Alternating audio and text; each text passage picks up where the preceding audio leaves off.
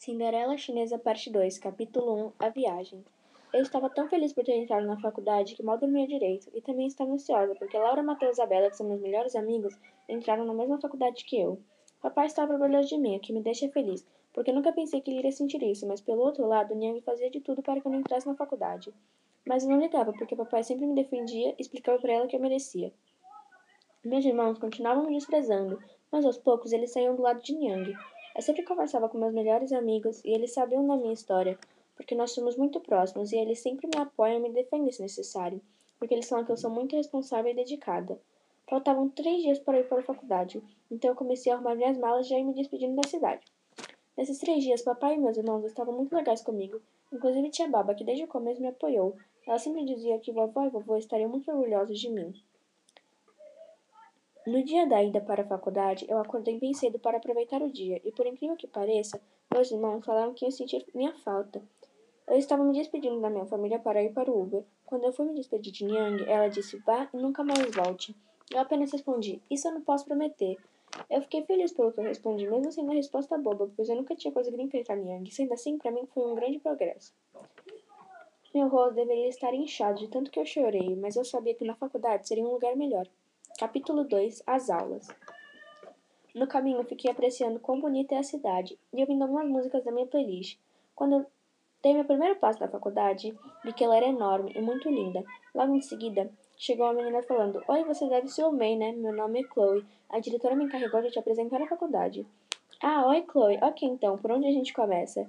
Eu vou começar te apresentando o pátio, depois a faculdade por último os alojamentos. Você vai dormir no mesmo quarto que eu. As meninas de lá são bem legais. No total, são quatro meninas. Eu vou ser Laura e Isabela. Pera, Laura Vilela e Isabela Ribeiro? Sim, como você sabe?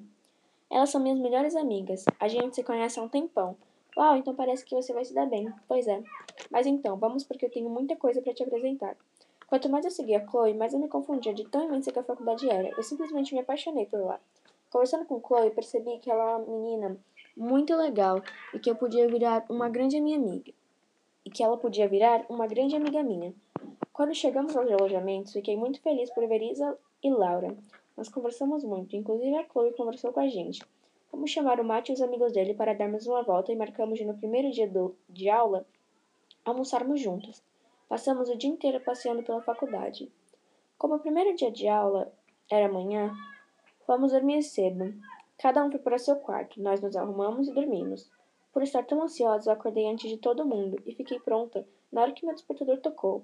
As meninas até estranharam quando viram que eu já estava acordada.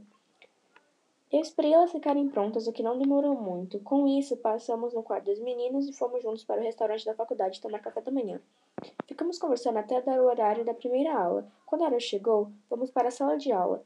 O professor se apresentou e disse que o nome dele era Jack. Ou seja, nós temos que chamar ele de Mr. Jack. Ele é professor de anatomia humana.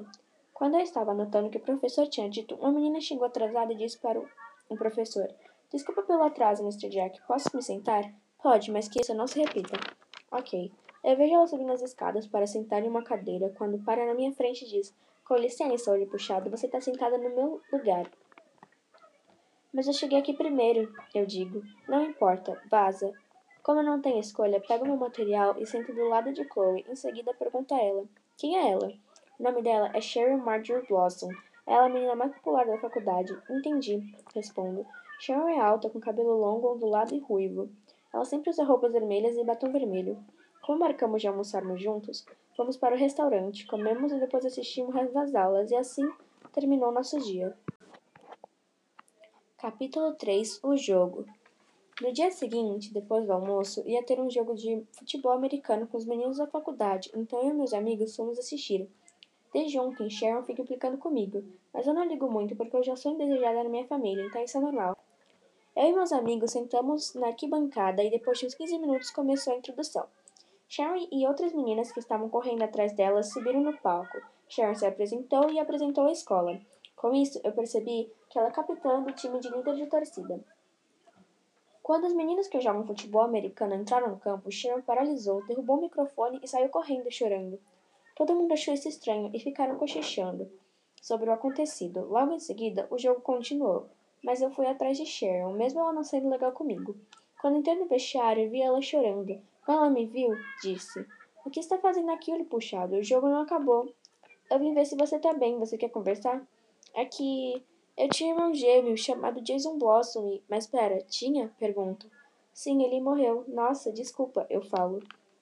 Tudo bem. Ele era meu melhor amigo e participava do time de futebol americano. Mas quando eu vi o Art Andrews com a blusa da mesma posição que meu irmão ficava no time, eu senti muita falta dele.